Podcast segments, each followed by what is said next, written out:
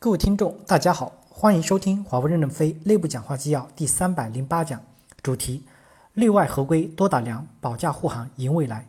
任正非在监管体系座谈会上的讲话。本文刊发于二零一六年十二月一日。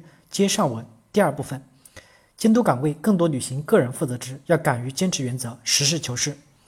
监督岗位可以实现个人负责制，在事实面前要敢于坚持原则，不要总看 AT 团队的脸色。敢于负责，个人表现突出的优秀员工，尽管领导可能不喜欢，也要尽快的被升级、被破格、被提拔。我们要加强这个队伍的组织建设，充实的优秀骨干。人力资源已经在做这个事，你们也可以申诉。我们认为，监督岗位人员的升迁升降问题不一定是当地 AT 说了算，而且应该不是不是同级的 AT 管，可能由上一级 AT 或者再上级的 AT 管。人力资源要把审计、内控、稽查等作为主要战力来抓，监管也是产粮食。公司发展得快，可能问题就会多一点，所以要加强监管队伍的建设，将干得好的人员职级都升快一些。低职级的员工是管不住高职级干部的。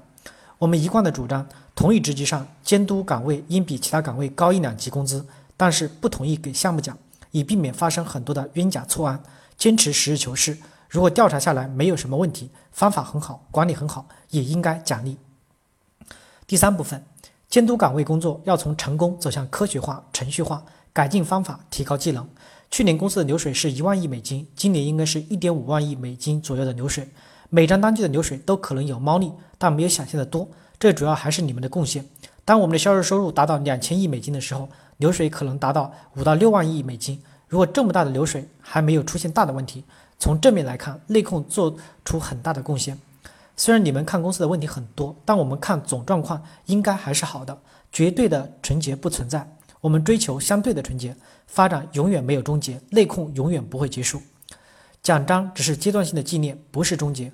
如果说还有不足的地方，那么你们首先是要改进方法，进一步提高自身的技能。因为目前大家只是抓具体的事，从流动的数据上还发现不了问题。你们辅助别人，帮助别人，自己要成为伟大的人。从成功走向科学化、程序化才是我们的目标。第一，内控推行 SACA 这些制度，慢慢让我们这些农民有点国际接轨，但是还要学习。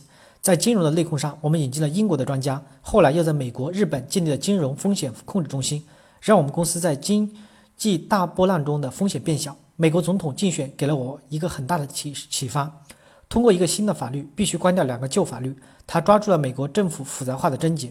我们公司也计划通过关于十一月三十日落法的暂行规定，在 IPD、SUP、MFIN、STC、DSTE、SD 等成熟流程领域，每增加一个流程节点，要减少两个流程节点，或每增加一个评审点，要减少两个评审点。这样用三到五年时间，让我们内部管理逐步简化。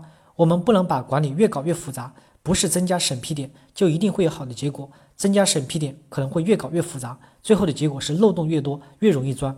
我们主要是以产粮食为中心，变革成功与否，看是不是多产了粮食；稽查成不成功，也要看是否多产粮食。第二，发现问题，我们对前因后果都要分析，而且要对行政主管问责，他们要承担责任。怎么问责？比如代表处出现生命质量事故，将前因后果全分析清楚以后，他们内部要开会，要反思，而且还要问责。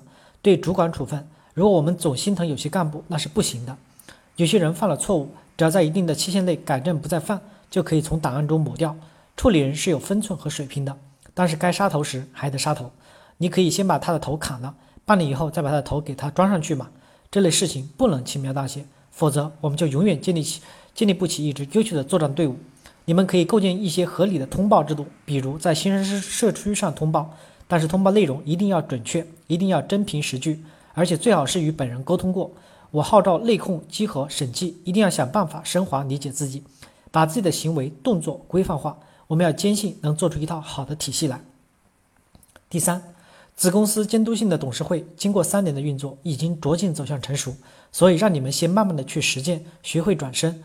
子公司董事会要真正发挥出内外合规监管的责任，对外合规是一产粮实为中心，不能比外部要求还不做，保持在一个合理的范围内。子公司董事会为将来合同在代表处审结打下了基础，我要感谢你们。我们的目的还是要产粮食，产粮食不要担负了很多外部的风险，这就是政策与策略。小国费用高，要追求费用的真实性，而不完全强调合理性。真实发生的费用和盈利相比，现在的小国网络质量都不太好。为什么呢？呼唤不了炮火。一个国家那么少的基站，钱不多，呼唤不倒炮火。只要多出钱买炮弹，没有一个炮弹不愿意去的。所以，小国要以合理的利润、合理的市场份额为基础。小国的费用问题，关键看它是否真实发生，没有贪污腐败就能理解。大国小国都不能有虚假。感谢大家的收听，敬请期待下一讲内容。